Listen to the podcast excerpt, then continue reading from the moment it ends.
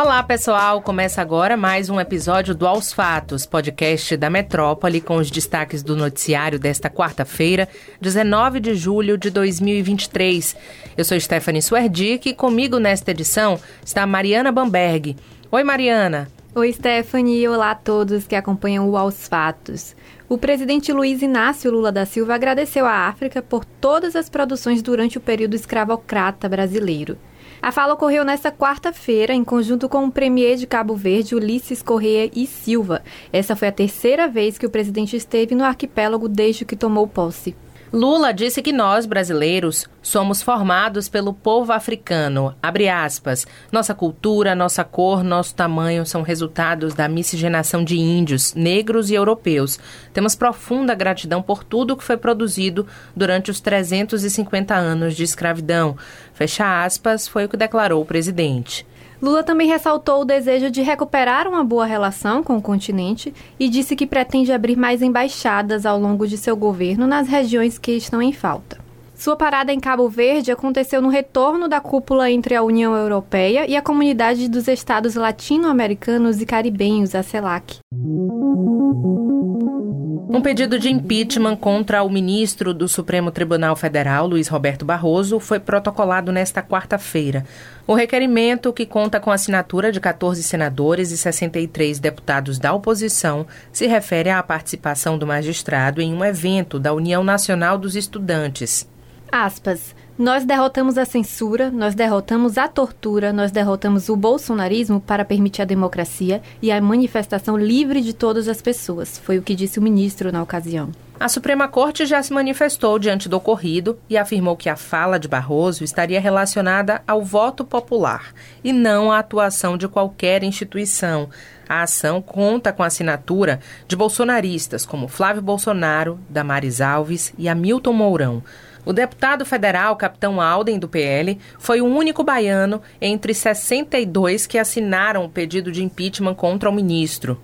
O requerimento foi apresentado à mesa diretora do Senado com as 77 assinaturas. Durante a coletiva de imprensa, os parlamentares oposicionistas atacaram a fala de Barroso e afirmaram que o ministro do STF feriu a lei que dispõe sobre crimes de responsabilidade. Agora, caso o presidente do Senado, Rodrigo Pacheco, do BSD, aceite a denúncia apresentada e leia o pedido em plenário, ele deve criar uma comissão especial com 21 senadores para analisar a solicitação. Confira a lista completa dos parlamentares que assinaram o documento no portal Metro 1. De olho na Rádio Metrópole, o psiquiatra Marcelo Veras falou nesta quarta-feira em entrevista à Metrópole sobre o que ele acredita ser o sentido da vida e a falta dele aspas, o sentido da vida para mim é o desejo. Hoje a gente não tem tempo de desejar, somos consumidos pelo excesso. O médico caracterizou, por exemplo, apoiadores ferrenhos do ex-presidente Jair Bolsonaro que ocuparam portas de quartéis contra o resultado das eleições, como pessoas que perderam o sentido da vida. Aspas, Algumas pessoas se apoiam em ideais. Eu não vi um mal ali, vi desespero. São pessoas aposentadas, muitas vezes desempregadas, que perderam tanto o sentido da vida que precisavam ter um ponto de destruição. Isso é demasiadamente humano. Fecha aspas, foi o que afirmou Veras. Nesta quarta, teve entrevista também com o filósofo e professor da UFBA, Valdomiro Filho, que falou sobre a ditadura militar. Segundo ele, até hoje, os brasileiros colocam para baixo do tapete o que aconteceu entre 1964 e 1985. Para Valdomiro Filho, o Brasil até hoje não se reconciliou com a ditadura militar. Abre aspas. Não temos o Museu da Ditadura, Memorial dos Desaparecidos. Fazemos algo talvez pior que o próprio ato, que é colocar sob o tapete. Fecha aspas, foi o que avaliou ele. E o reflexo disso, segundo a avaliação do filósofo, é a extrema-direita que hoje atua na política. O professor lançou recentemente o livro Os Dias. E o jornalista Bob Fernandes criticou nesta quarta-feira, também durante participação na Metrópole, o ataque feito ao ministro do Supremo Tribunal Federal, Alexandre de Moraes, no aeroporto de Roma, na Itália. Abre aspas, aquilo ali é o auge da imbecilidade de uma oposição do Brasil. Como você acha que vai atacar um ministro do Supremo e nada vai acontecer? Ponderou Bob Fernandes ao criticar as redes sociais por ser um fator de instigamento de ações extremistas. E você pode conferir as entrevistas completas no YouTube do Portal Metro 1. O ministro das Relações Institucionais, Alexandre Padilha, afirmou aos deputados federais do Centrão, André Fufuca e Silvio Costa Filho, que, tirando o Ministério da Saúde, está tudo em aberto. Os parlamentares que se reuniram com Padilha são os indicados pelo PP e republicanos para ocupar vagas na esplanada dos ministérios.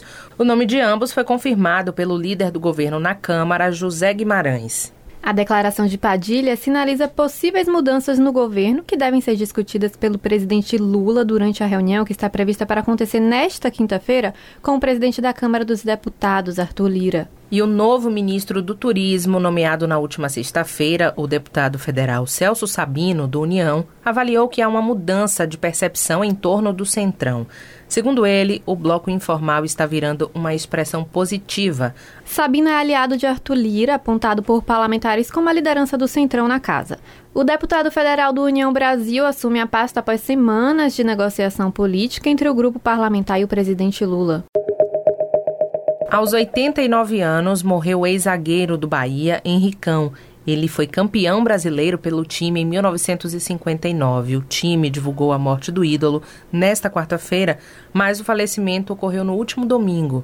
Henricão esteve no Bahia durante 11 temporadas e disputou 590 jogos, chegando a duas finais nacionais e conquistando seis títulos baianos. O jogador era natural do Rio de Janeiro, onde sofreu uma miocardiopatia hipertrófica associada à insuficiência aórtica e morreu. Ele completaria 90 anos no próximo mês.